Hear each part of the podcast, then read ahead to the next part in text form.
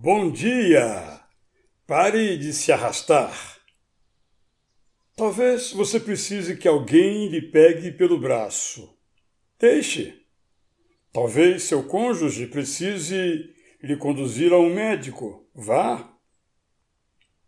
Talvez seu negócio não esteja bem. Busque uma consultoria. Talvez tenha chegado o tempo de fazer terapia para entender sua mente e sua história. Faça. Talvez um técnico, não você, possa consertar sua televisão ou a geladeira. Convide-o.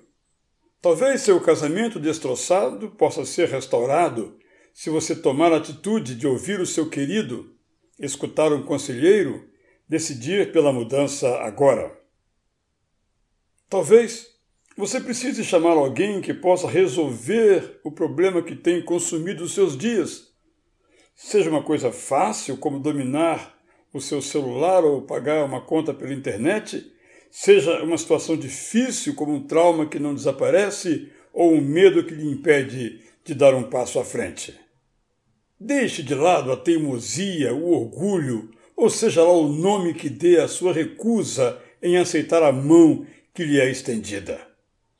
Permita que as pessoas que amam você façam o que é necessário para que volte a dormir em paz, acordar com prazer, trabalhar com disposição, brincar com vontade, fluir com intensidade a sua vida.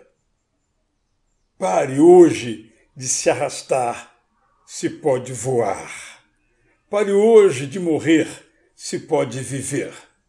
Faça isto acontecer.